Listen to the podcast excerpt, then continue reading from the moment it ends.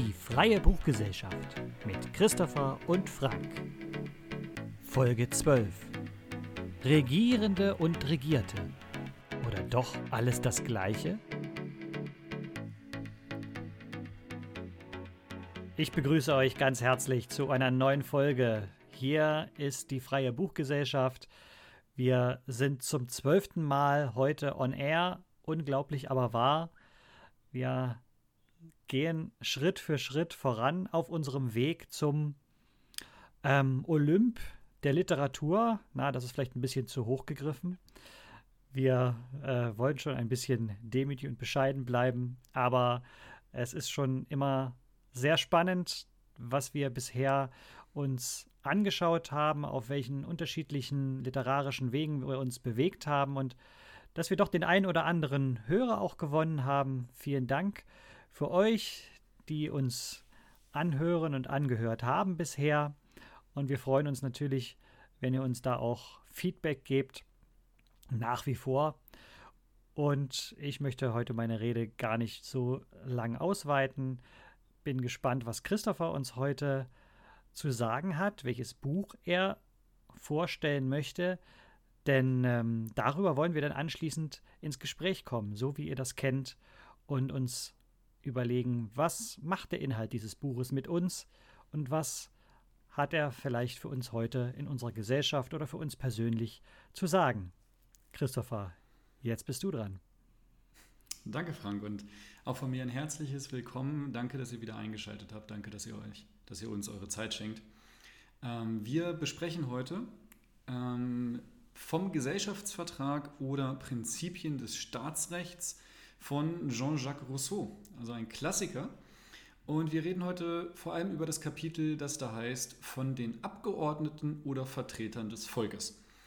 Und ähm, vorab noch ein bisschen zur, zur Auswahl des Buches. Wie gesagt, wir wollen ja hier die Bücher besprechen, die uns begeistert haben, die uns zum Nachdenken angeregt haben. Und bei dem Buch bin ich tatsächlich äh, auf einem, einem anderen Wege dahin gekommen, als es sonst bei den meisten Büchern ist, die ich lese und hier dann vorstelle, nämlich ähm, wir haben ja in Folge 4, haben wir ja von, das, das Werk von Raphael Glücksmann besprochen, das äh, im Untertitel hat ähm, der neue Gesellschaftsvertrag.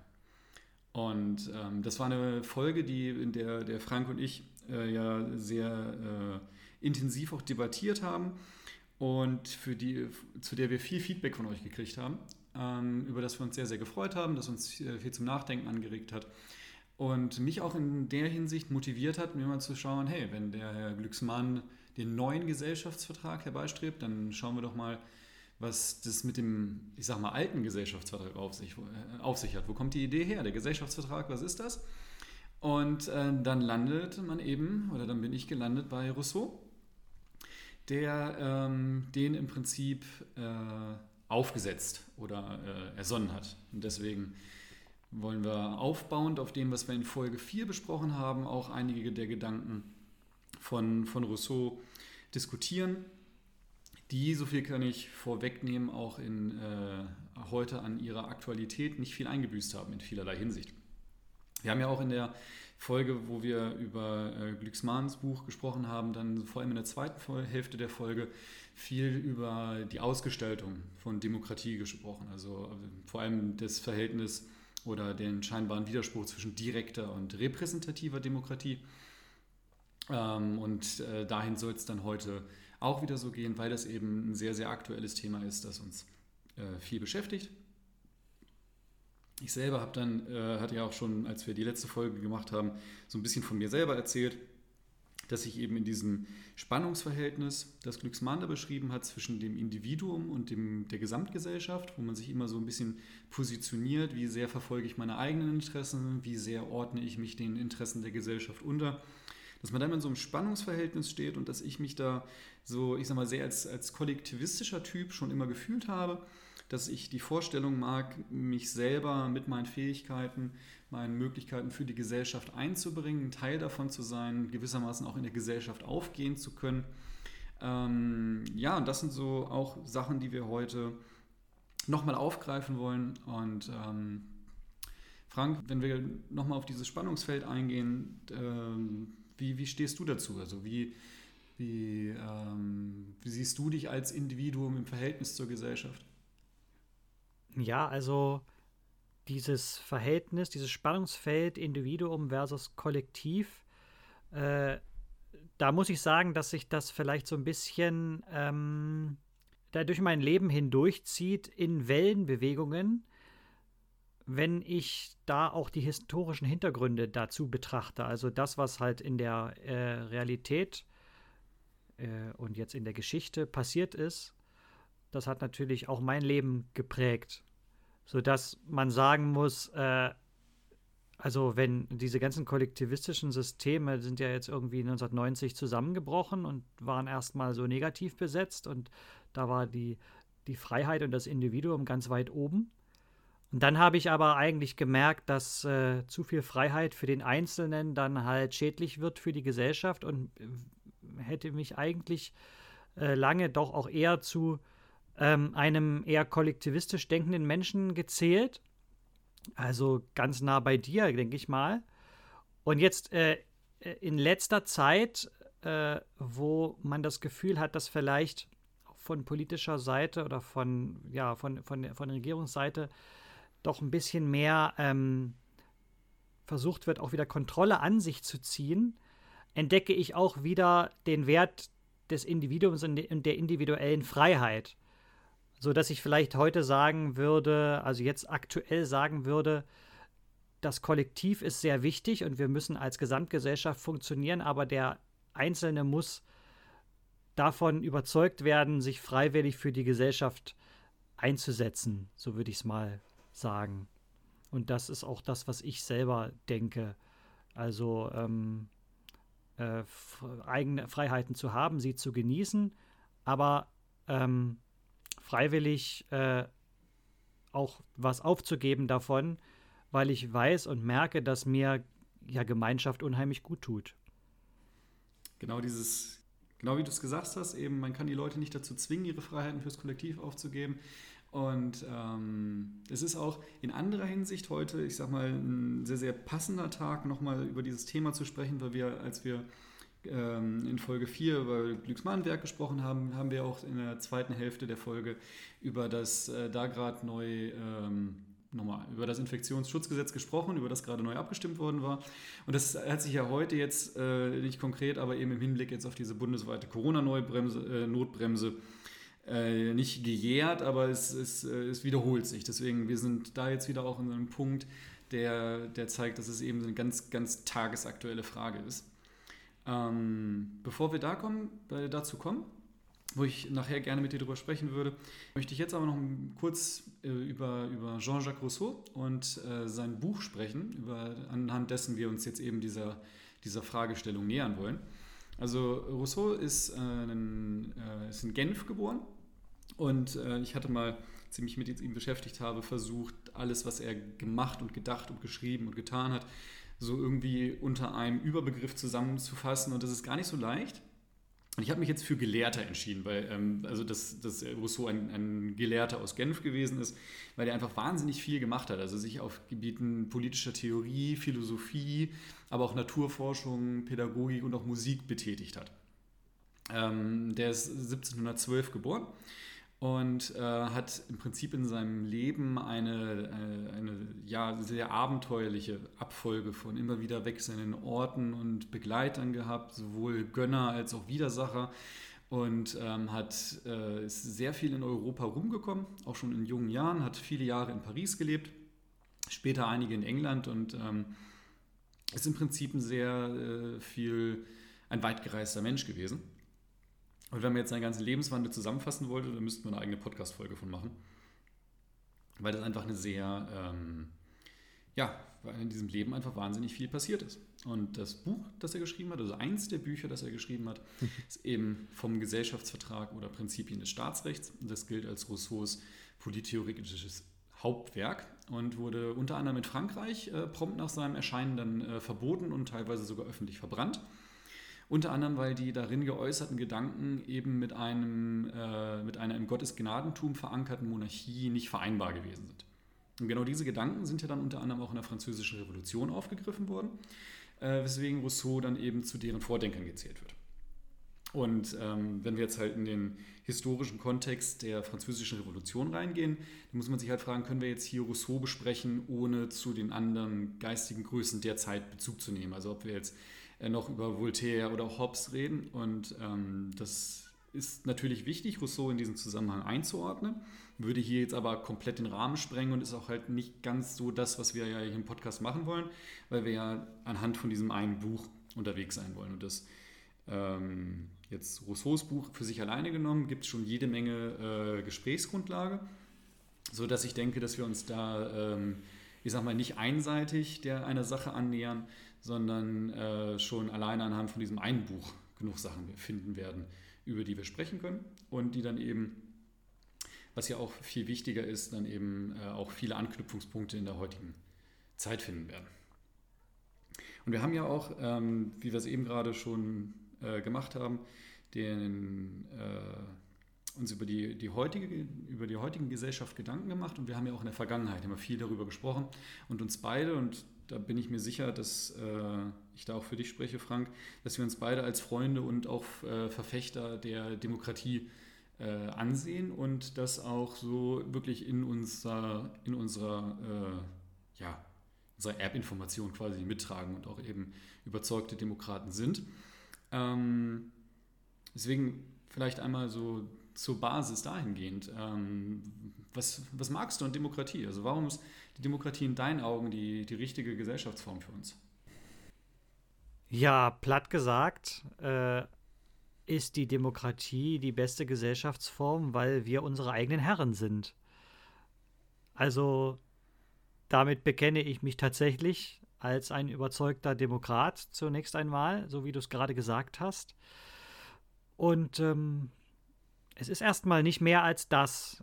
Wir wir können selbst als, als Gesamtvolk darüber bestimmen, wie wir leben wollen und ähm, ja, wie wir unsere, unsere gesellschaftliches, unseren gesellschaftlichen Zusammenhalt regeln möchten, was wir sanktionieren wollen, was wir belohnen wollen, wie wir unseren Wohlstand verteilen und so weiter. Also ich meine, ähm, wenn sich das, wenn das jemand vor 500 Jahren vorausgesehen hätte, naja gut, das hätte, konnte man voraussehen, denn Demokratie gab es ja schon viel früher mal, aber ähm, die meiste Zeit unserer Menschheitsgeschichte hat es das eben nicht gegeben und waren Menschen irgendwelchen Herrschern unterworfen und das war meistens nicht gut und die hätten dann gesagt, Mensch, wir können unsere eigenen Herren sein, wie geil ist das denn, ja?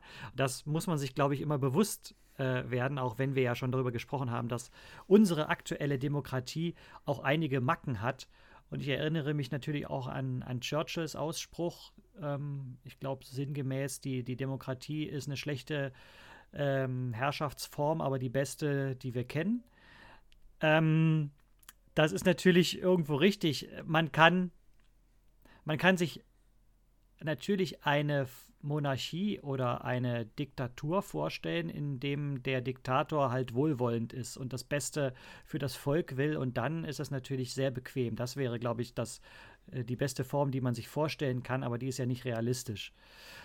Und ähm, sie, sein eigener Herr zu sein, ist natürlich auch anstrengend, weil man fortwährend sich Gedanken machen muss und auch in der Verantwortung ist als Teil dieser demokratischen Gesellschaft. Und dieser Verantwortung entziehen sich ja auch viele. Und das dürfen sie ja sogar. Und müssen dann damit leben, was die anderen ähm, entscheiden. Äh, es, ist eine, äh, es ist eine sehr herausfordernde Gesellschafts- und Politikform. Es ist auch so eine Trial-and-Error-Form. Ja, also sie ist langsam und man man geht auch, man tritt auch oft fehl, um daraus hoffentlich zu lernen.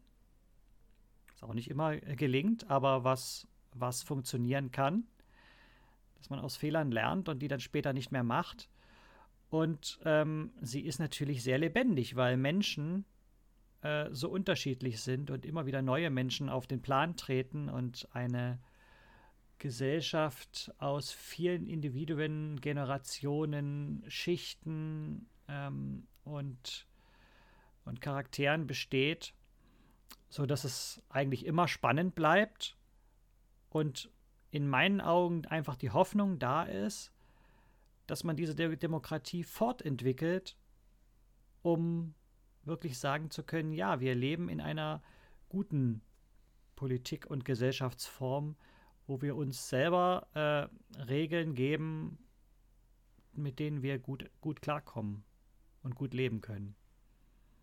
Vor allem dann halt eben Regeln haben, die wir uns selber gegeben haben. Also eben, du meintest gerade den wohlwollenden Diktator vorhin und ich bin mir auch sicher, dass es Diktatoren gegeben hat, die zumindest von sich selber geglaubt haben, wohlwollend zu sein. Aber das müsste ja dann nicht nur ein wohlwollender, sondern auch noch ein richtig guter Diktator sein. Der muss ja nicht nur das Gute wollen, sondern auch das Gute hinbekommen. Also was die, die, die, Irration, die, die Unwahrscheinlichkeit von so, einer, von so einer perfekten, wohlwollenden Diktatur ja nur unterschreibt, äh, unterstreicht. Ähm, was ich an der Demokratie sehr mag, ist das Menschenbild, das sie eigentlich transportiert. Nämlich, dass ähm, jede und jeder das Recht hat mitzusprechen. Also, dass wir keine Unterschiede zwischen den Menschen machen, sondern erstmal jedem ähm, die Mitsprache ermöglichen. Das ist tatsächlich in der Praxis dann ja nie ganz so äh, egalitär, wie es erstmal auf dem Papier klingt. Also man hat ja auch ein Wahlrecht ab einem gewissen Alter zum Beispiel. Aber dass es äh, im Prinzip der, der Demokratie eben dieser Ansatz innewohnt, dass ähm, jeder und jede die Möglichkeit haben soll, mitzugestalten und äh, aber eben dann halt auch die Verantwortung dafür hat. Und genau dieses, was du gesagt hast, dass Demokratie eine anstrengende Staatsform ist, ähm, das ist auf jeden Fall so, würde ich, also, äh, sehe ich genauso. Und ähm, aber halt irgendwie eine, die wir oder die, die ich, genauso wie du jetzt eben als eine, ja, dem Menschen auch irgendwie angemessene Staatsform ansehe. Und wenn wir uns dann nochmal äh, Rousseau an der Stelle anschauen, da legt er dann am Anfang von seinem Buch nämlich anschaulich dar, dass es im Prinzip erstmal in einer Gesellschaft, die den Namen einer Gesellschaft verdienen soll, gar nicht möglich sein kann, dass es, eine, dass es strikt getrennte Herrschende und Beherrschte gibt. Weil dann nämlich die Grundlage für den Gehorsam der Beherrschten im Prinzip nur die Furcht vor Strafe ist. Nämlich, dass der, der mich beherrscht, ist dann stärker als ich, kann mir schaden und deswegen muss ich mich fügen. Und in dem Moment, wo, diese, ähm, wo die Furcht nicht mehr äh, mich zurückhält oder mich nicht mehr dazu zwingt zu gehorchen, zerbricht dieses System. Ähm, und das ist eben nach Rousseau kein, kein valides System, eine Gesellschaft zu gründen. Und äh, er postuliert, dass es äh, für eine Gesellschaft eine Grundlage geben soll, quasi ein Urvertrag. Und das ist dann eben dieser Gesellschaftsvertrag. Und ähm, der besagt im Prinzip, dass dadurch, dass die Mitglieder der Gesellschaft ihre individuellen Freiheiten, er spricht davon natürlichen Freiheiten, zum Teil an die Gesellschaft abgeben, entsteht so eine politische Person, also eben diese Gesellschaft, die ihre Kraft aus den Freiheiten ihrer Mitglieder bezieht. Und so dann eben allen, die daran teilhaben, Möglichkeiten eröffnet, die der Einzelne nicht hat. Also wenn man zum Beispiel an öffentliche Bauvorhaben denkt, also Sachen wirklich auf die Beine zu stellen, die man als Individuum nicht schaffen würde, aber dann eben in einer Gesellschaft schafft, weil eben jeder etwas dazu beiträgt und aber eben auch alle dann in der Lage sind, von dem Erzeugten dann zu profitieren. Ähm, und dadurch, dass wir alle dann eben zu dieser Gesellschaft bzw. zum Staat beitragen, haben wir auch alle Anteil daran. Das heißt, wir sind sowohl Herrschende als auch eben Beherrschte. Und das Volk wird dadurch eben zum Souverän und zum Ursprung aller staatlichen Gewalt. Und vom Volk gehen dann eben bei Rousseau die Gesetze aus, die das Zusammenleben regeln sollen. Und diese Gesetze sollen sich dann am sogenannten allgemeinen Willen ausdrücken. Der allgemeine Wille ist eine sehr, sehr komplexe Idee, wenn man das jetzt im Detail aufdröseln wollte und würde jetzt auch sehr, sehr lange dauern. Wenn man das jetzt versucht, so knapp wie möglich runterzubrechen, ist der allgemeine Wille im Prinzip das Bestreben der Gesellschaft, dass es allen Mitgliedern der Gesellschaft möglichst gut geht. Und der allgemeine Wille bei Rousseau ist eben etwas, was man tatsächlich auch herausfinden kann. Also das, was fürs Volk im Prinzip das Beste ist, das kann man durch äh, politische Methoden herausfinden und dementsprechend dann eben seine ähm, seine Gesetzgebung anpassen. Und Rousseau räumt auch ein, dass es schwierig ist, diesen, äh, diesen allgemeinen Willen herauszufinden, aber betont eben, dass es möglich ist. Also dass ähm, man in der Lage sein kann, diesen allgemeinen Willen dann eben herauszuarbeiten. Ähm, und Rousseau führt dann eben weiter und kommt Prinzip auch wieder zu in langen Passagen seines Buches dazu, dass er dann darüber referiert, was, wenn man den allgemeinen erstmal Willen erstmal gefunden hat, dann eben auch in konkrete Maßnahmen umgesetzt werden kann. Also es ist auch phasenweise ein sehr praktisches Buch. Und er vergleicht dazu dann eben ausführlich verschiedene Regierungsformen, die verschiedene Staaten in verschiedenen Situationen am geeignetsten sind und bezieht sich da vor allem auf eben eine direkte Demokratie, eine Aristokratie und die Monarchie, wobei er bei den letzten beiden auch noch Wahl- und Erbform miteinander unterscheidet. Also er dröselt das dann wirklich sehr detailliert auf. Ähm, in vielen Bereichen sind die Passagen des Buches dann nicht mehr so ganz alltagstauglich für heute, weil sich in den letzten ja, äh, knapp, knapp 300 Jahren doch einige Dinge verändert haben. Aber es ist eben ähm, interessant zu lesen, wie das, was er von dem allgemeinen Willen ableitet, dann in verschiedenen, ich sag mal, Ausgestaltungsformen tatsächlich politische Realität annehmen könnte. Weil er sich eben auch auf konkrete Beispiele aus der damaligen Zeit bezieht, also die norditalienischen Stadtstaaten oder die Stadt Genf zum Beispiel. Ähm, wichtig ist auch noch, dass bei Rousseau es einen feinen, aber wichtigen Unterschied oder einen deutlichen Unterschied sogar gibt zwischen dem Volk als Staatsoberhaupt und der vom Volk eingesetzten Regierung. Ähm, denn bei Rousseau darf nur das Volk Gesetze erlassen und die Regierung ist als Exekutive dann eben beauftragt und auch in der Lage, die dann umzusetzen. Also äh, ist hier ein äh, Ansatz der Gewaltenteilung ganz klar zu erkennen, zu dem den Rousseau dann eben auch als sehr, sehr wichtig betont.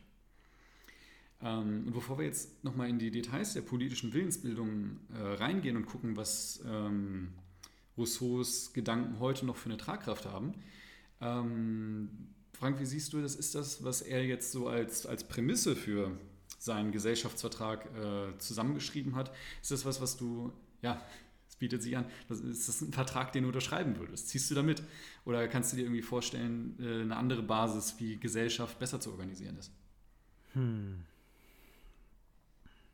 Also als Prämisse meinst du jetzt vor allem ähm, diese Gewaltenteilung. Ja, nur das Volk darf Gesetze erlassen, aber nur die Regierung ist in der Lage, dies in die Tat umzusetzen.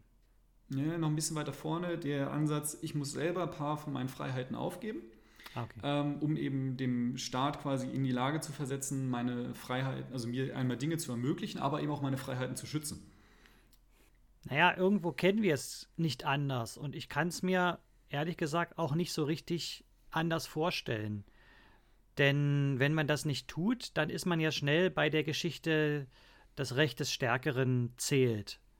Ja, derjenige, der, ähm, wenn man es ganz, auf ganz primitive Gesellschaften überträgt, derjenige, der eben kräftig ist, der haut allen anderen auf die Glocke und äh, kann die dann beherrschen, sozusagen. Ja? Oder ähm, dann in späteren Gesellschaften derjenige, der eben Macht besitzt und ähm, entsprechende Leute ähm, und Institutionen, die diese Macht umsetzen können, der hat das dann. Und ähm, ja, wenn wir als Volk bereit sind, dann eben ein Stück weit so unsere, ein Teil unserer, unserer Freiheiten und auch unserer Macht vielleicht auf, auf andere Menschen aufzugeben ähm, und die dann einem Staat zu überlassen, der aber ja aus uns besteht, weil wir äh, der Staat ja letztlich sind und äh, die Gesetze, die, die dieser Staat, die von diesem Staat kommen, dann äh, für uns alle gelten, dann sollte doch ein, ein gutes Zusammenleben, ja, was also möglichst allen ein, ein gutes Auskommen ermöglicht, ein ein gutes Leben ermöglicht, dann sollte das doch möglich sein. Jetzt habe ich es ein bisschen verschwurbelt, aber auf jeden Fall ist das, also ich kann es mir ehrlich gesagt nicht groß anders vorstellen. Es hängt wahrscheinlich auch damit zusammen, dass wir einfach jetzt schon so diese demokratische, diese freiheitlich-demokratische Gesellschaft gewohnt sind. Und das müssen wir uns aber vielleicht auch immer wieder bewusst machen, was das bedeutet. Wir geben ein Stück weit etwas ab, um dann ähm, uns allen zusammen ein, ein gutes Zusammenleben zu ermöglichen und aber auch ähm, Rechte zu schützen, sodass, äh, sodass es niemandem äh, wirklich, wirklich schlecht geht. Im Idealfall. Die, ähm, also in der Vorbereitung hierfür hatte ich mir halt eben auch so gedacht, kann ich mir das überhaupt vorstellen? Quasi eine ähm, eine Gesellschaft, die nicht auf diesem Prinzip im Prinzip fußt, in welcher Ausprägung oder in welcher detaillierten Ausgestaltung das dann auch immer sein mag. Ähm, aber ich habe tatsächlich so eine, also zumindest teilweise Form davon gefunden, ähm, als ich nämlich jetzt an zum Beispiel an das Gewaltmonopol des Staates gedacht habe. Also wir selber äh, im Prinzip überlassen ja die Verantwortung, unser Leib und Leben zu schützen, in Form von Polizei äh, und anderen staatlichen Einrichtungen, ja im Prinzip der Staatsgewalt. Also, dass wir eben keine Selbstjustiz machen, zum Beispiel. Dass man natürlich in der Lage ist, sich sehr, oder äh, es natürlich erlaubt ist, dass man sich selber verteidigt, aber man eben ähm, nicht äh, loszieht und äh, erfahrenes oder zumindest wahrgenommenes äh, Unrecht dann eben selber sühnt. Ähm, und da habe ich dann an private Sicherheitsunternehmen gedacht, also wie es ja dann teilweise in, in, Kriegsgebieten der Fall ist, dass da dann eben keine regulären Armeen eingesetzt werden, sondern eben tatsächlich ähm, beauftragte private Sicherheitsunternehmen da dann eben Aufgaben an, übernehmen, die ansonsten von regulären Streitkräften erfüllt werden. Und das war so der Anlass, dass ich mir gedacht habe, ja, vielleicht ähm, könnte man ja so eine Gesellschaft nicht darauf begründen, dass ich meine Freiheiten abgebe, ähm, um Teil von etwas zu werden, wovon ich dann selber profitiere, sondern dass ich im Prinzip jemanden bezahle. Also, dass ich dann, ich meine, gewissermaßen durch Steuern tut man das ja in der jetzigen Gesellschaft auch schon, weil finanziert werden muss das Ganze ja.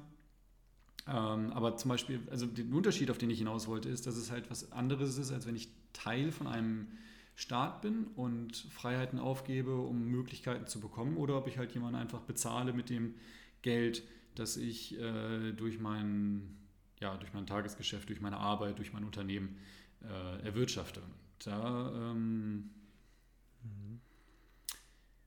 da habe ich gefragt, wäre das tatsächlich ein, ein, ja, ein Gesellschaftsmodell, so ein ja, rein, rein finanziertes? Ist das, ist das überhaupt möglich oder ist das quasi jetzt ein Beispiel gewesen, da, ähm, das mir eingefallen ist und das wahrscheinlich nicht dauerhaft tragbar wäre?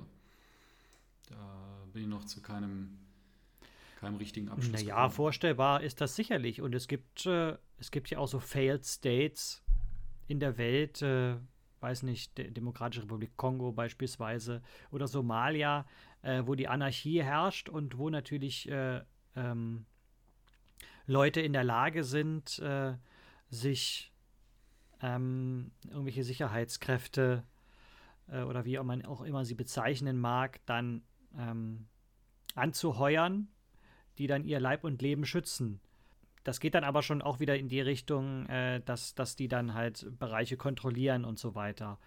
Äh, aber man kann sich auch eine Gesellschaft vorstellen, ähm, wo es eben irgendeine Art von Söldnern eben gibt, die versuchen eben ähm, ja, Aufträge, die, so, so einen Auftrag zu erlangen, andere Menschen zu schützen ähm, und ihre Rechte und so weiter. Und dass es dann eben keine übergeordnete äh, staatliche äh, Instanz gibt, die das Ganze regelt. Äh, aber da ist man dann natürlich regelmäßig dabei. Äh, also das, das, sind dann natürlich dann auch alles so sehr konkurrierende Gruppen, die sich da dann so gegenüberstehen. Und ähm, dann ist letztlich doch wieder ähm, derjenige, der der Stärkere ist, im Vorteil. Und das ist dann vielleicht der Finanzkräftigere einfach das, was du gerade gesagt hast, erinnert mich dann äh, jetzt an zum Beispiel organisierte Kriminalität, also wo es dann im Prinzip durch, durch mafiaartige Banden dann schon quasi äh, Systeme gibt, die äh, in denen Leute leben können, die dann eben aber nicht von, einer, von äh, quasi staatlich, also durch die, durch die Gesamtheit der Leute legitimierten Bahnen läuft, sondern eben auf der, der Übermacht und der, entweder der finanziellen oder ich sag mal physischen äh, macht von einer umschriebenen Gruppe. Aber ähm, wenn wir das jetzt weiterspinnen, zum Beispiel ähm, ein Teil äh, unserer Gesellschaft ist ja auch ähm, das Bildungswesen. Also dass es eine Schulpflicht gibt, aber eben auch die Möglichkeit, Kinder in staatliche Schulen zu geben. Und das kann man ja auch im privaten Sektor organisieren. Also dass man dann eben Schulgeld zahlt, um eben dann Kinder auf eine private Schule zu schicken. Also da wäre dann eben die Frage, wie viel also was muss quasi staatlich und dadurch gesamtgesellschaftlich und hoffentlich auch gesamtgesellschaftlich legitimiert laufen und was kann im Prinzip ohne äh, dass es äh, ein, dass die Gesamtgesellschaft daran beteiligt ist, quasi auf privatem äh, und dann meist monetärem Weg abgewickelt werden. Und was, also es, bei, bei, den Schulen ist es ja tatsächlich so, dass beide Formen existieren. Also es gibt staatliche Schulen, es gibt Privatschulen und das ähm, ist beides Realität hier in unserem Land. Ähm, müsste man sich dann eben fragen, ob es besser ist, wenn es nur staatliche Schulen gibt wenn es nur private Schulen gibt oder ob das, was wir jetzt haben, diese ich will nicht sagen Mittelweg, aber eben so eine Mischform, ob das äh, auch gesamtgesellschaftlich denkbar wäre. Also dass wir zum Beispiel keine Polizei hätten, sondern eben äh, private Sicherheitsunternehmen und dann eben jeder, der sich das leisten kann, kann dann eben kriegt einen Polizeischutz oder ja, Dienstleisterschutz. Und wer sich nicht leisten kann, ja, der muss dann eben selber für sich sorgen. Äh, ob das eine, eine gute Grundlage für eine Gesellschaft ist. Ja, das kann man ja auch immer noch weiterspinnen. Ne? Also Feuerwehr, äh, Krankenhäuser. Ähm, gut, da gibt es ja auch nicht staatliche. Ja, aber ähm, also alles das, was, was der Staat macht, äh, alles das äh, zu privatisieren. Man kann sich vieles vorstellen, aber in den meisten Fällen geht es mir jedenfalls so, ist die Vorstellung nicht besonders gut. ja, weil es einfach dann sehr selektiert. Ja. Ich meine, da sind wir, ich sag mal, da sind wir zwei ja so, ich sag mal, oft in einer, einer Denkrichtung unterwegs. Bin mir sicher, dass da auch äh, Pro-Argumente angeführt werden könnten, aber in einer äh, grundlegenden Meinung bin ich da ganz bei dir, dass ich so, ich sag mal, diese Aufgaben der Wesens- für, oder der, der Daseinsfürsorge, sagt man. Also, dass halt das Leben der Leute läuft. Dass die Feuerwehr kommt, wenn sie gebraucht wird und das Wasser aus dem Hahn kommt, wenn ich ihn aufdrehe da bin ich auch der Meinung, das sind Sachen, die sollten halt dann tatsächlich in den Händen der Gesamtgesellschaft bleiben, weil das eben Sachen sind, da sollte es nicht darauf ankommen, ob ich mir diesen Service leisten kann oder nicht. Ich würde gerne noch mal mit dir jetzt konkret an das eine Kapitel rangehen, von dem ich das ich vorhin angekündigt hatte, nämlich äh, von den Abgeordneten oder Vertretern des Volkes, weil ich das ein ganz interessantes Kapitel bei der Lektüre von diesem äh, Buch fand und eben ähm, sehr viele Anknüpfungspunkte zu dem hat, was wir in Folge 4 besprochen haben und deswegen finde ich jetzt prädestiniert ist, um anhand dessen jetzt ähm, wieder von dem Buch in äh, unsere heutige Zeit und unser heutiges Leben zu kommen. Weil in dem Kapitel äh, stellt Rousseau klipp und klar fest, dass eine Vertretung des Volkes nicht möglich ist, weil es dann eben durch die Benennung von Tre Vertretern oder Abgeordneten ähm, die Gesetzgebung dann nicht mehr der Ausdruck des allgemeinen Willens ist, sondern des Willens der Abgeordneten. Und äh, darüber hinaus soll es auch innerhalb des gesetzgebenden Gremiums, was ja im Prinzip bei Rousseau im Idealfall die Gesamtgesellschaft sein sollte, äh, keine Parteien geben sollte. Weil sonst eben die Gefahr besteht, dass die Parteimitglieder ihre Stimme im Hinblick auf den Willen der Partei abgeben und nicht auf den allgemeinen Willen. Also im Prinzip eine Form von Fraktionszwang. Und er hat dann eben gesagt, wenn wir alle Menschen im Prinzip in Parteien zusammenfassen ähm, würden, dann gibt es nicht mehr so viele äh, nicht mehr so viele Willensäußerungen, wie es Menschen gibt, sondern nur noch so viele Willensäußerungen, wie es Parteien gibt. Also dass sich das dann im Prinzip einengt und eben nicht mehr in der Lage ist, den allgemeinen Willen abzubringen. Die, dem, dem Staatsbürger den, den StaatsbürgerInnen äh, obliegt es ähm, oder deren Aufgabe ist es ja, Teil des Staatsoberhauptes, also der gesetzgebenden Gewalt zu sein. Und das soll die Hauptaufgabe der Bürgerinnen und Bürger sein. Mhm.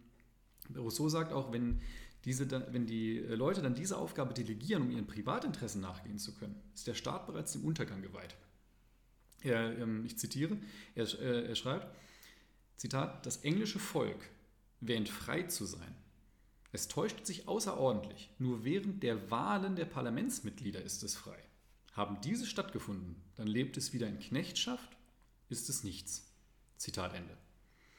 Und es ist auffällig, dass dann im Anschluss an all diese wirklich klipp und klare Festlegung Rousseau selber argumentiert, dass es ähm, schwierig ist, eine direkte Demokratie umzusetzen, wenn man eben noch andere Dinge zu tun hat, außer Staatsoberhaupt zu sein, also zum Beispiel arbeiten und ähm, er bezieht sich ganz oft in vielen Bereichen, wenn es um demokratische Ausgestaltung geht, auf ähm, antike Gesellschaft wie das Römische Reich oder vorher noch ähm, griechische Staaten, in denen es halt dann eben Sklaverei gegeben hat, wo dann, ich sag mal, schwere körperliche Arbeit dann eben an eine rechtslose Gesellschaftsgruppe abgetre äh, abgetreten wird oder ausgelagert werden konnte.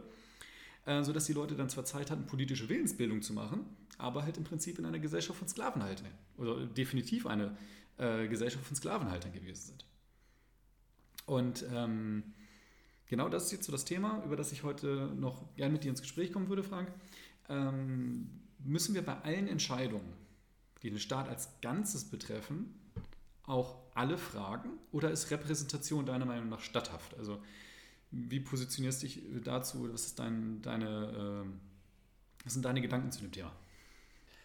Ja, das Thema hatten wir ja nun schon wirklich ähm, ja, recht ausführlich, aber wir kommen jetzt einfach von einer anderen Richtung da nochmal ran, nämlich so von den, diesen historischen Überlegungen von Rousseau äh, heraus. Und es ist auch wirklich total spannend, dass du dir das nochmal anschaust, weil es manchmal so augenöffnend ist, wenn man die alten Texte nochmal liest oder überhaupt mal liest, denn vieles ähm, äh, erfährt man ja eher über Sekundärquellen, so geht es mir jedenfalls. Und das mal wirklich wieder in die Hand zu nehmen, das ist, äh, das kann oftmals wirklich nochmal was, was ganz Eigenes sein, ähm, was wirklich mal, was wirklich mal richtig praktisch ist. Ja, aber jetzt mal auf deine Frage, Repräsentation, ja oder nein. Ich habe ja schon mal gesagt, dass ich der Meinung bin, dass die Art und Weise unserer, äh, unserer aktuellen repräsentativen Demokratie gescheitert ist. Ähm, ja, gerade aufgrund dessen, weil sich Parteien so, äh, diese Parteiendemokratie so verselbstständigt hat und so wenig äh, letztlich der Abgeordnete auf Basis seines eigenen Gewissens ähm, entscheidet. Weil an dieser Stelle würde man, würde man das eher zulassen, könnte ich mit Repräsentation viel, viel besser umgehen. Oder ich kann eigentlich insgesamt wirklich gut damit umgehen. Wir haben uns ja beim letzten Mal auch schon Gedanken gemacht über ein Bürgerparlament oder eine zweite Bürgerkammer, was ja auch Formen der Repräsentation sind. Also alle Menschen zu fragen, das scheitert, glaube ich, schon allein ähm, an der praktischen Umsetzung. Wenn wir zu jeder noch so detaillierten äh, politischen Frage äh, eine Volksabstimmung machen würden, das wäre einfach nicht, nicht denkbar. Da würde eine Gesellschaft zu nichts kommen und sich ewig nur zer zerreden und alles würde so bleiben, wie es ist und Probleme würden nicht angegangen. Also ich glaube, da äh, das, das kann sich, das kann einfach nicht funktionieren und da kann sich auch niemand vorstellen, ähm, wie man das lösen kann. Das heißt, irgendeine Form der Repräsentation muss es geben. Und die Frage ist, ob es eben eine Parteiendemokratie sein muss.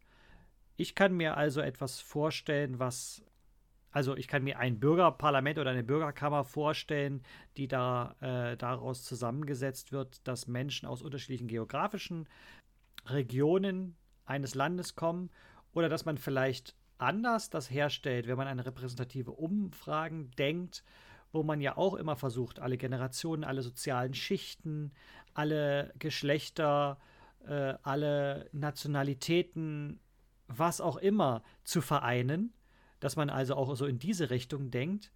Aber ich könnte mir, weil das vielleicht auch schon ein paar Schritte zu weit ist, auch ganz einfach erstmal vorstellen, dass man so wie diesen Punkt der Abgeordnete hat auf Basis seines äh, eigenen Gewissens zu entscheiden.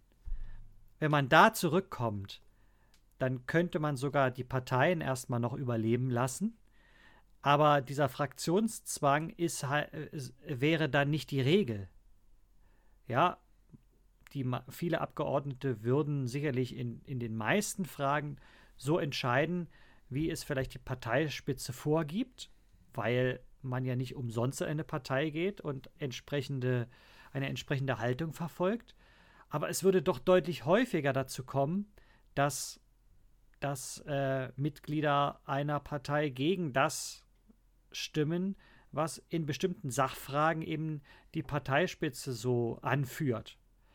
Und das haben wir ja nun gerade auch bei diesen ähm, Abstimmungen zum Infektionsschutzgesetz dann auch mal erlebt, ja, gerade bei solchen ähm, ja doch sehr äh, großen Entscheidungen, kontroversen Entscheidungen, dass dann doch auch mal ein paar Mitglieder der großen Koalition doch mal abgesprungen sind und dagegen gestimmt haben. Aber, aber das ist eben die klare Minderheit, wo das passiert. Also ich finde den, den Ansatz an den Parteien halt auch interessant, weil ähm, gerade über das Zweitstimmensystem ist es ja häufig so, dass man tatsächlich eine Partei wählt, von der man sich repräsentieren lassen möchte und nicht unbedingt den einzelnen Abgeordneten. Das war über die Erststimme auch gegeben, aber äh, bei vielen, bei, gerade mit Oppositionsparteien ist es ja so, dass sie dann eben über die, dass die Zweitstimme da tatsächlich den größeren Einfluss auf die tatsächliche Repräsentation im Bundestag dann hat.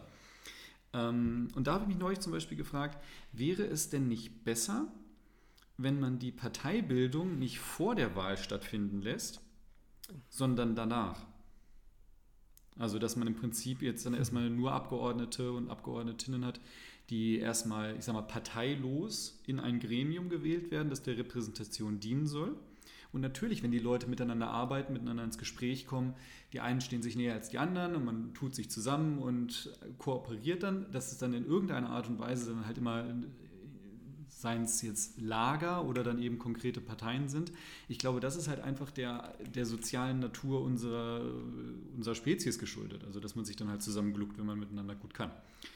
Ähm, aber ob dann im Prinzip diese Parteibildung nach der Wahl ähm, dann tatsächlich nicht wirklich das unterstützen würde, was du gesagt hattest, mit, ähm, dass dann weniger Fraktionszwang geben würde, weil die Leute ja erstmal gewählt worden sind als Person und ähm, sich dann vielleicht tatsächlich auch eher den Wählerinnen und Wähler verantwortlich fühlen könnten als der, ähm, der Partei. Weil der Fraktionszwang ist ein Problem. Ähm, ich finde ihn halt in, im Moment, wie, ähm, wie Gremienpolitik gemacht wird, ist Fraktionszwang, glaube ich, eine, eine fast zwangsläufige Folge, wenn man eben Dinge realisieren möchte. Gerade wenn Mehrheiten in Parlamenten knapp sind, muss ist man halt darauf angewiesen, dass quasi alle an einem Strang ziehen und man dann eben als Abgeordneter dann in der, in der Bredouille stecken kann, eben zu sagen, entweder ich äh, verantworte mich meinem Gewissen oder ich verantworte mich meiner Partei und muss mir dann gegebenenfalls, wenn ich mich gegen meine Partei entscheide, dann eben auch verantworten, dass das politische Projekt meiner Partei möglicherweise scheitert. Ähm, deswegen hatte ich überlegt, ob es mit so einer ich sag mal, Parteibildung erst nach der Wahl da eine Möglichkeit wäre, ähm, Repräsentation zu verändern, dass, die, ähm, ja, dass es weniger, weniger Fraktionszwang gibt. Was meinst du? Ja, finde ich einen total spannenden Ansatz. Also ich sehe das auf jeden Fall als eine Möglichkeit an, die man in Zukunft verfolgen kann.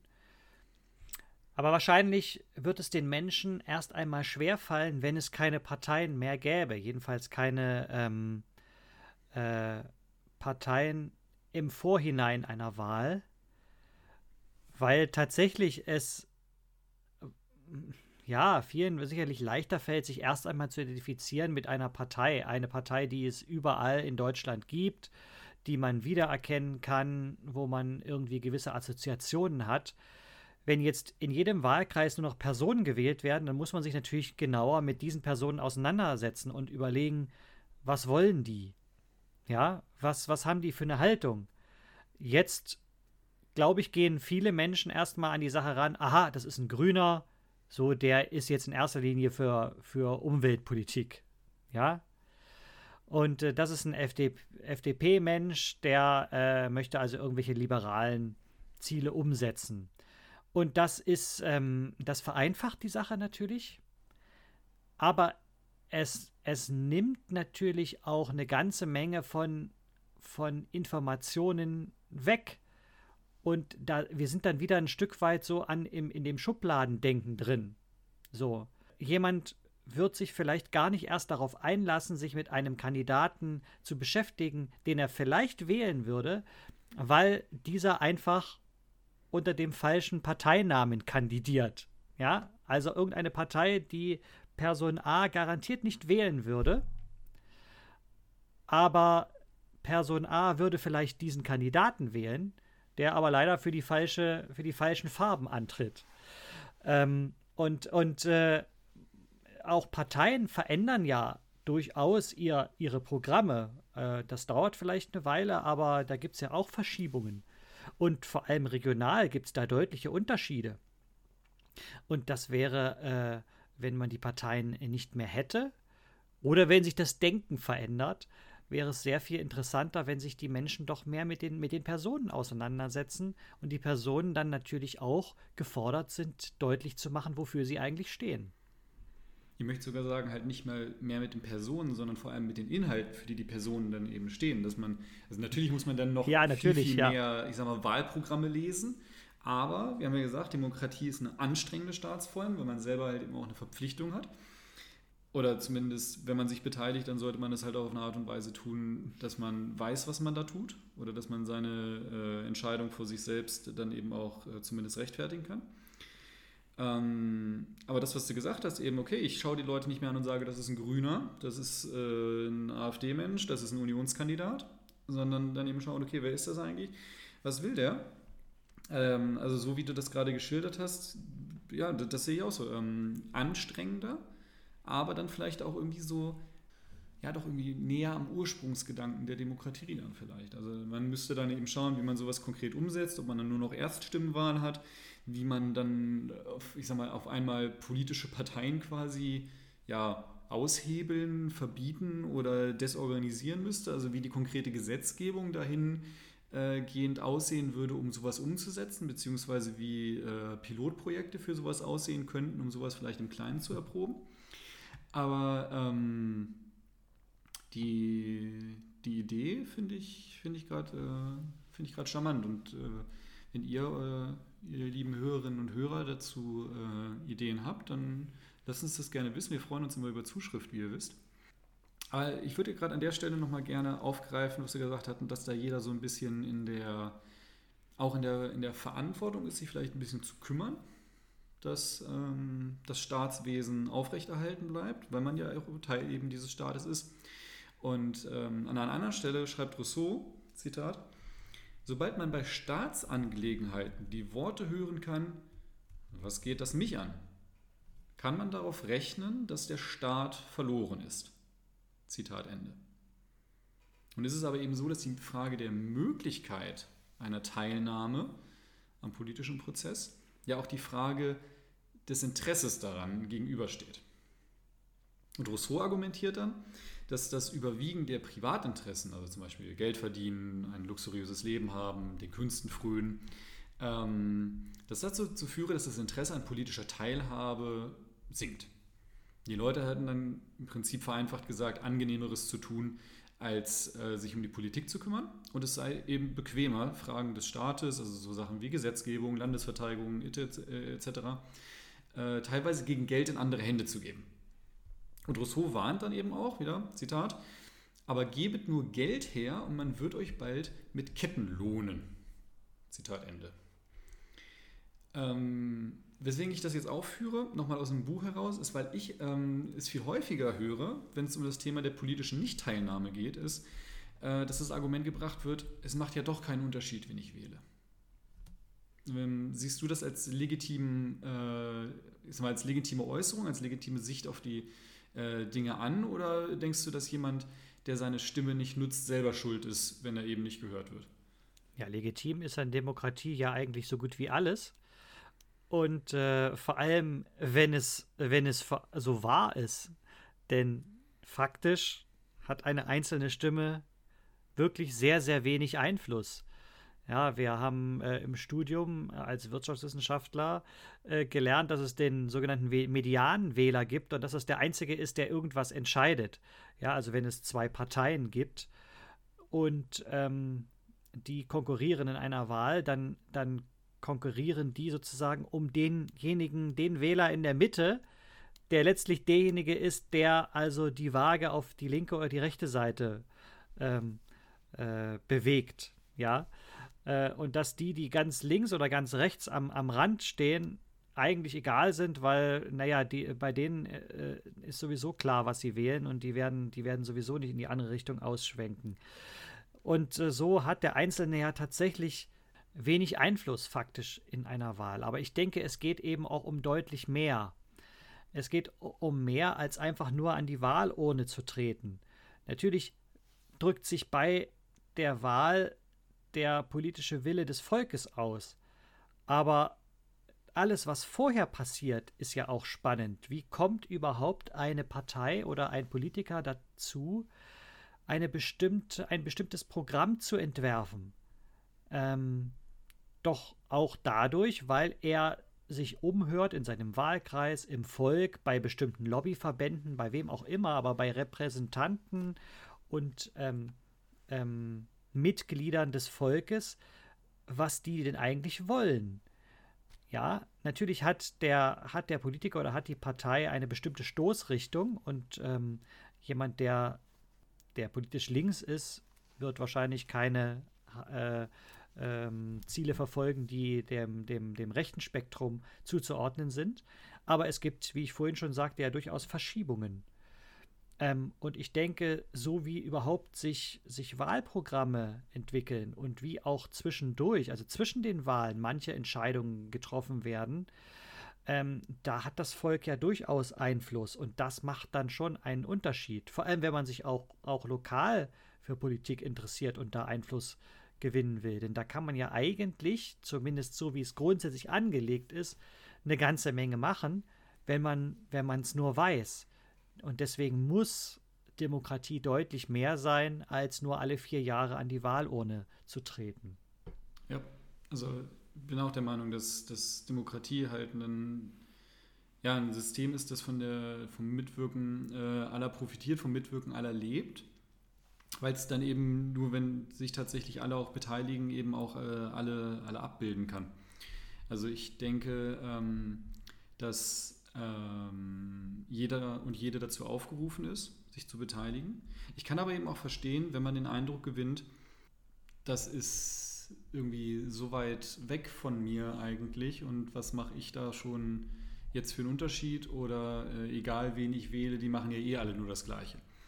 Und das ist tatsächlich, ähm, finde ich, ein, also so Politikverdrossenheit ist echt eine große Gefahr für die Demokratie, weil es eben dazu führt, dass nicht mehr alle gesehen, beziehungsweise jetzt, wenn wir über Stimmen reden, nicht mehr alle gehört werden. Und äh, gerade wenn man sich auch anschaut, dass ähm, zum Beispiel Nichtwählertum halt stark mit Einkommensklasse korreliert, also dass der Nichtwähleranteil in, unter den einkommens- und vermögensschwachen Mitgliedern unserer Gesellschaft viel, viel höher ist als unter den, den Wohlhabenden, ähm, dann fragt man sich natürlich, wie sehr dann eben eine von so einer Stimmverteilung gewählte Politik tatsächlich die Interessen des äh, gesamten Volkes abbilden kann oder eben nur der Leute, die sie auch gewählt haben. Und ich denke, das ist tatsächlich vor allem in der repräsentativen Demokratie, wenn man an der festhalten möchte, ähm, eine ganz, ganz große Herausforderung, halt auch wirklich alle zu repräsentieren. Und ähm, ich denke, das ist was, äh, wo wir in den nächsten Jahren, was uns lange, lange begleiten wird, da dann eben wirklich auch immer wieder, ich sag mal, Werbung für die politische Teilhabe zu machen, das attraktiv zu, attraktiv zu machen und den Menschen eben das Gefühl zu geben, ja, es kommt doch eben auf diese Stimmen, weil jeder kann ja dieser Medianwähler sein, von dem du gesprochen hast. Und die, äh, es macht halt am linken und rechten Rand von diesem Spektrum, das du skizziert hattest, man kann sich schon darauf verlassen, dass, diese, dass die Leute dann im Prinzip die, ihre Stammwählerschaft dann zwar beibehalten, aber eben es macht ja, wenn die, selbst wenn diese Leute ihre Meinung nicht ändern würden, würde es ja einen Unterschied machen, ob sie dann zur Wahl gehen oder nicht. Also die würden dann zwar ihren Standpunkt nicht verändern, aber wenn sie halt der Wahl wegbleiben würden, wäre es dann, äh, der Wahl fernbleiben würden, wäre es dann eben schon wieder ein Verlust für das politische Meinungsbild. Ähm, was ich dazu noch ergänzen möchte, ist, dass äh, es natürlich eine Sache ist, den Menschen deutlich zu machen, dass politische Teilhabe sich, sich lohnt. Äh, und ich finde das auch sehr wichtig, dafür zu werben. Aber wir haben natürlich wirklich definitiv einen Zustand äh, in unserer Demokratie in Deutschland, wo, äh, wo eben wirklich Menschen, die äh, einkommensschwach sind, oder sozial schwach, wie man sie auch bezeichnet, tatsächlich äh, weniger Einfluss ausüben können. Und dass es, glaube ich, ziemlich schwierig ist, diese Menschen davon zu überzeugen, dass sie doch irgendwas machen können. Äh, es gibt definitiv äh, Lobbyisten, die sehr großen Einfluss haben, ja, von, von den ähm, Großkonzernen beispielsweise, ja, oder bestimmten Industrien, die eben ähm, doch relativ viel Macht ausüben können. Und äh, so etwas sollte man natürlich so weit wie möglich äh, ausmerzen. Sonst ist es einfach nicht glaubwürdig genug, den Leuten zu sagen, ja, ihr könnt euch alle beteiligen. Natürlich ha hat jeder einen gewissen Einfluss und die Masse hat auch in unserer Demokratie selbstverständlich noch, noch sehr viel Einfluss. Und ich sagte ja auch gerade, dass Politiker sich auch tatsächlich daran, daran orientieren, äh, wie gerade die Stimmung in der Bevölkerung ist. Also ich denke, in der, in der Phase einer Kanzlerin Angela Merkel ist das so deutlich zutage getreten wie, wie selten zuvor, die ja schon immer genau geguckt hat, äh, wie ist gerade die Stimmung im Volk und sollte man da vielleicht mal die politische äh, Ausrichtung ein Stück weit ändern. Das gab ja verschiedene Bereiche, wo sie das tatsächlich getan hat. Dennoch denke ich, dass man ja, dass bestimmte Interessengruppen mehr gehört werden sollte, damit sie eben nicht hinten runterfallen und äh, einfach bald zu den Nichtwählern oder zu den politisch Verdrossenen gehören.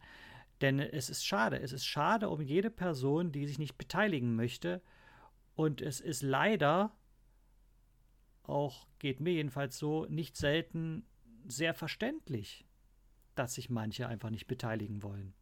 Ja, wenn die Leute halt wirklich tatsächlich das gelebte Gefühl haben, also für den, wenn es wirklich die erfahrene Realität ist, dass es halt einfach in ihrem Leben keinen Unterschied macht, wer in der Regierung ist, dann fragt man sich natürlich zu Recht, warum soll ich dann noch an deren, deren Zusammensetzung mitwirken? Und ähm, auch ein Thema, das halt immer wieder wichtig ist, politische Teilhabe, politische Einflussnahme. Zum Beispiel im Sinne von Lobbyarbeit ist ja eben auch eine Frage, habe ich die Zeit dafür? Also kann ich mich politisch ähm, aktiv, kann ich, kann ich politisch aktiv sein oder muss ich ähm, zusehen, dass ich meinen Lebensunterhalt irgendwie rankriege? Muss ich möglicherweise in mehreren Jobs arbeiten, ähm, um überhaupt über die Runden zu kommen? Und wann soll ich dann überhaupt noch äh, politisch aktiv sein oder mich möglicherweise äh, aktiv dafür einsetzen, meine, meine Lebenssituation über die politische Schiene verbessern zu können? Und wenn wir jetzt mal in die ja, in die, in die, in die Sorgen und Nöten, aber auch die, die, das Potenzial der, äh, des Volkes reinschauen wollen. Wir haben ja in den äh, letzten Monaten äh, sind in mehreren Ländern, also zum Beispiel in Frankreich, in Großbritannien, aber eben auch in Deutschland, sind äh, so geloste Bürgerinnenräte zusammengetreten, um die Parlamente teils allgemein, aber meistens in bestimmten Fragestellungen, also in, in Frankreich und Großbritannien zum Beispiel zum Thema Klimawandel, ähm, sind diese äh, Räte zusammengetreten, um eben dem, den Parlamenten Empfehlungen auszusprechen, was sich, ich sage mal, das Volk von ihren Vertretern denn wünscht. Ähm, ich würde gerne mal mit äh, dir darüber sprechen oder was du darüber denkst, ob solche Begleitgremien ein sinnvolles Mittel sind, die Gesetzgebung tatsächlich mehr in die Hände der Gesamtbevölkerung zu legen oder ob das im Prinzip wieder auch nur, ich sag mal, so ein Knochen ist, den man hinwirft, damit die Leute irgendwas zu tun haben, äh, aber sich dann bitte nicht so richtig wirklich im Sinne einer konkreten, direkten Demokratie an der Gesetzgebung beteiligen. Wie bewertest du das? Ja, das kommt natürlich ganz darauf an, welches Gewicht das äh, äh, welches Gewicht die Empfehlungen dieser Bürgerräte dann tatsächlich äh, in der Politik haben. Ähm, die Politiker lassen sich ja ganz, von ganz unterschiedlichen Personen und Gruppen beraten. Das können also Wissenschaftler sein, die jetzt aktuell in aller Munde sind. Äh, das sind selbstverständlich Lobbyisten. Und Lobbyismus ist ja jetzt auch nicht immer grundsätzlich was Schlechtes, denn natürlich müssen sich äh, Berater die Expertise von Leuten holen, die die Ahnung haben. Das Problem ist nur, wenn, ähm, wenn da die Interessen eben ungleich verteilt sind. Und ja, Bürgerräte, äh, das klingt erstmal nach einer spannenden Idee. Aber äh, also es ist beides möglich. Es ist die Frage, wie ist es ausgestaltet? Welches Gewicht hat das, was die Bürgerräte da rausbringen, für das, was die Politik am Ende entscheidet? Oder ist es einfach nur äh, ähm, ja, etwas, was, was letztlich dann sich nicht groß niederschlägt. Die Politiker können ja immer noch selber überlegen, wonach sie sich dann richten. Ja, die Frage, ob es eine Empfehlung ist oder tatsächlich eine, eine verbindliche eine Handlungsanweisung. Ähm, was würdest du so vom Gefühl her sagen? Also wie viel Gewicht würdest du so einem äh, Losmedium, also wie gesagt, das sind halt durch Losentscheid, sind da Leute ausgewählt worden, eingeladen worden, zu in diesen Räten teilzuhaben, um dann eben gemeinsam Ideen auszuarbeiten. Also wie viel Gewicht würdest du so einem äh, zusammengelosten Rat äh, geben wollen? Also, das ist wirklich eine schwierige Frage, Christopher. Äh, zusammengelost klingt natürlich jetzt auch super zufällig und äh, was sollen Profi-Politiker von so einem Rat halten? Ist dann erstmal so die Frage, ja, wie, wie ernst nehmen die das denn eigentlich? Ist es dann eher wirklich nur so Publicity? Ähm, ich bin ehrlich gesagt nicht so richtig überzeugt davon. Nur mal kurz eine, eine, äh, eine Zwischenfrage dazu, da äh, das ja unterschiedliche Länder waren und ich mich nicht mit allen Quellen beschäftigt habe. Sind diese Personen gelost aus der Gesamtbevölkerung oder aus Freiwilligen, die sich das vorstellen können, in so einem Bürgerrat mitzuwirken?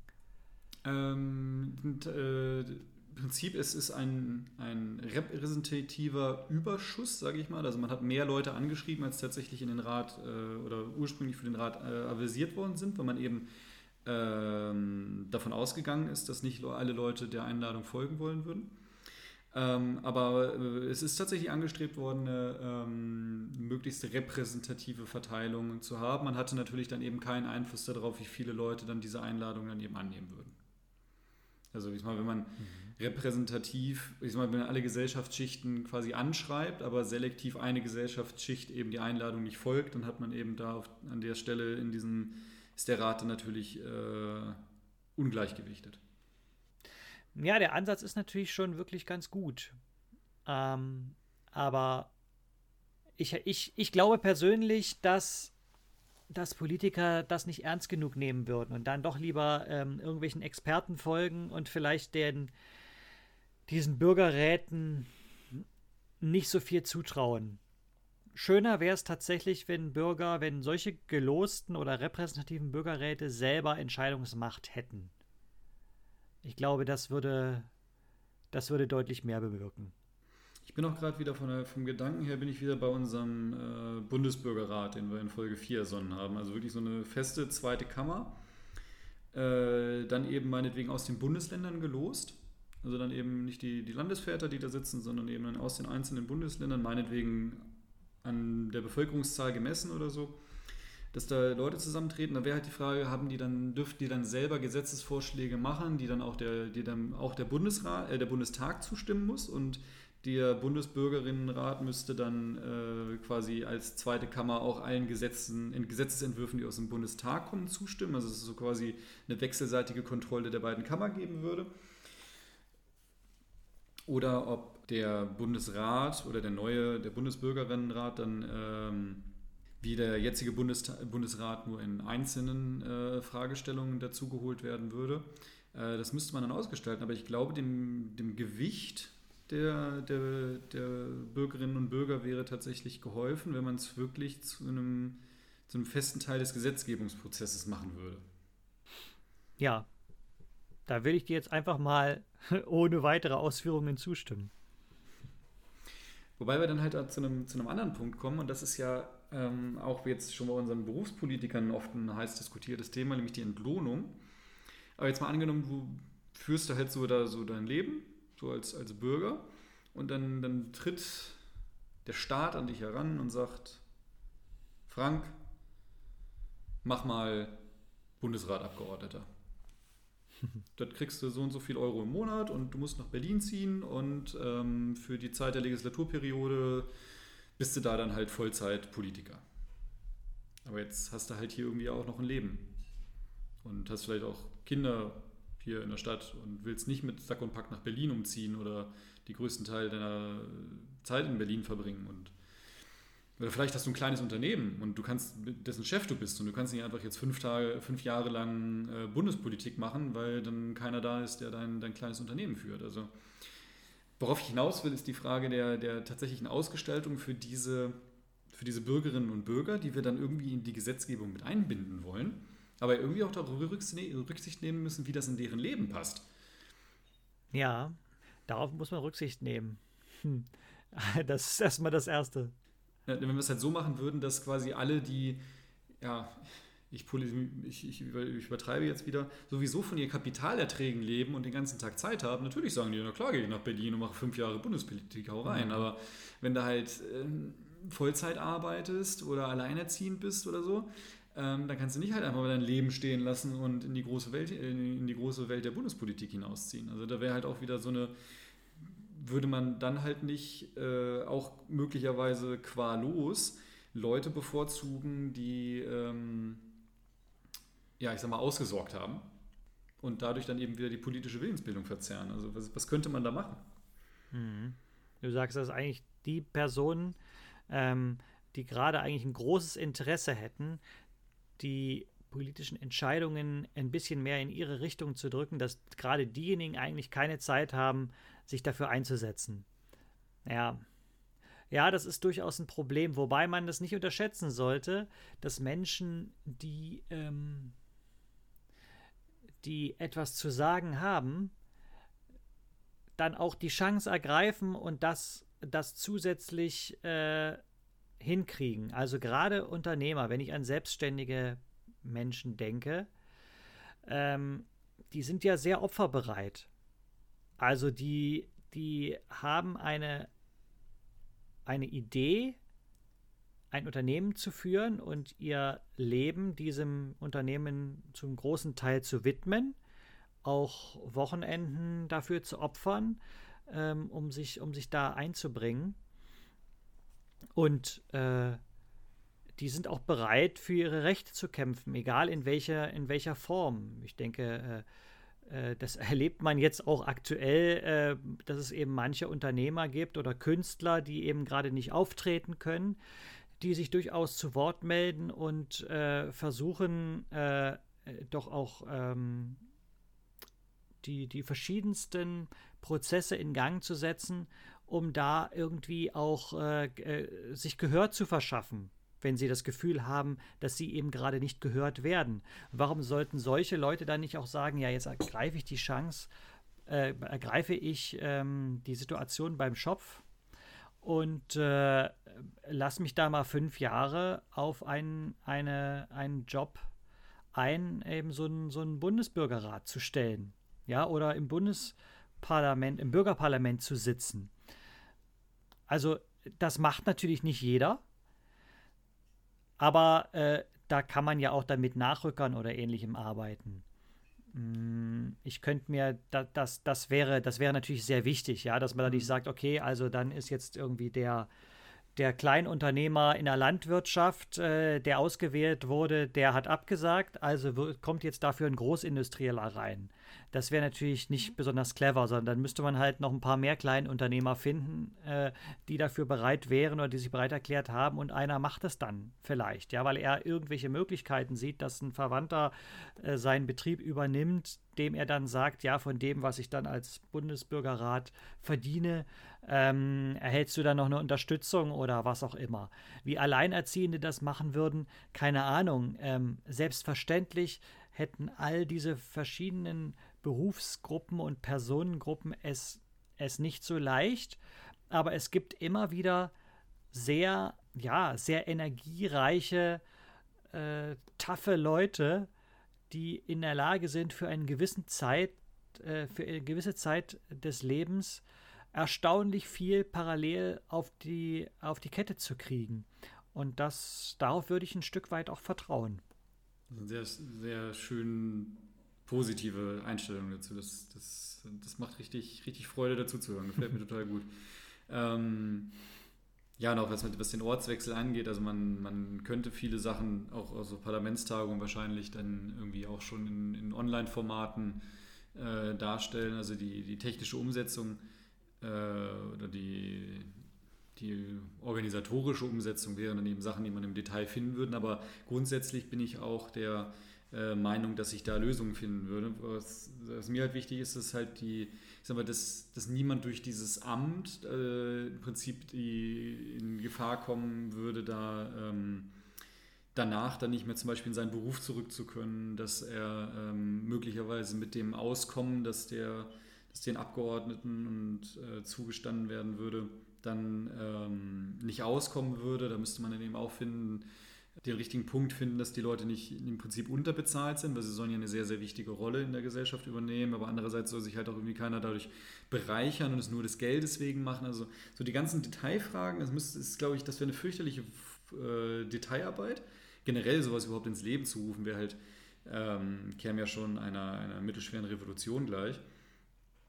Ähm, aber ich, ich, ich finde die, find die Idee halt wirklich, wirklich attraktiv. Ich denke, da ist da ist Potenzial und ähm, auch mit dem, auch weil wir jetzt wieder so schön an das anknüpfen, was wir auch in, in Folge 4 schon gesagt haben, also um den, den Kreis zu schließen, denke ich, dass da eben auch einen, äh, eine Möglichkeit ist, halt Politikverdrossenheit entgegenzuwirken und wieder eher so eine Gesellschaft zu haben, ähm, wie sie Rousseau vielleicht vorgeschwebt hat und auch den Leuten, die nach ihm gekommen sind, die das in die französische Revolution reingetragen haben und ja in vielen, vielen Bereichen unsere äh, heutigen Gesellschaftsformen dann eben äh, mitbestimmt und teilweise eben auch quasi aus der Wiege gehoben haben.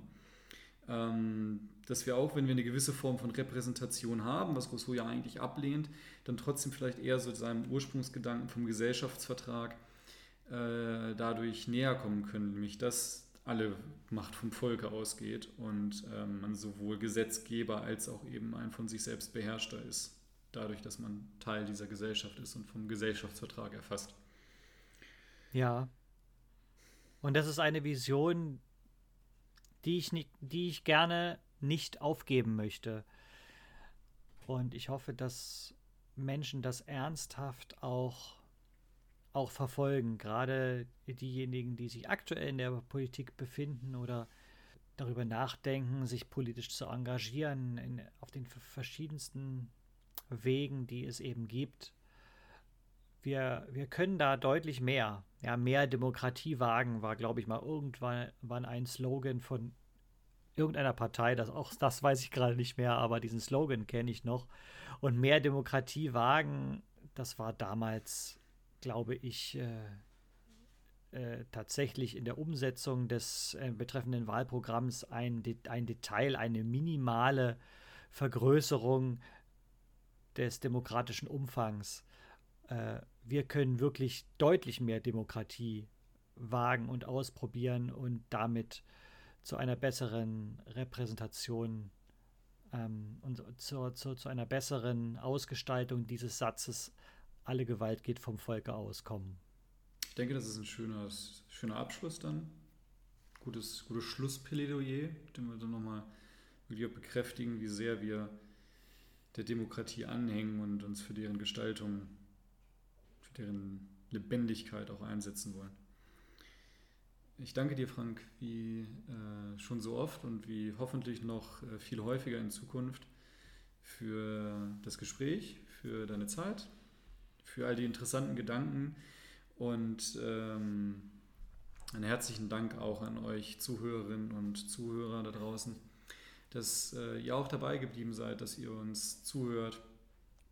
Und äh, ich wünsche dir, Frank, und auch euch noch äh, einen angenehmen Tag und freue mich schon auf das nächste Mal, wenn wir wieder zusammenkommen, wenn wir reden und in die Zukunft denken und ähm, gemeinsam Pläne und Ideen schmieden, wie das Leben aussehen könnte, wie die Gesellschaft sein kann. Danke dir, Frank. Ich danke auch dir und euch, die uns heute zugehört haben. Bis bald. Wir hören uns wieder.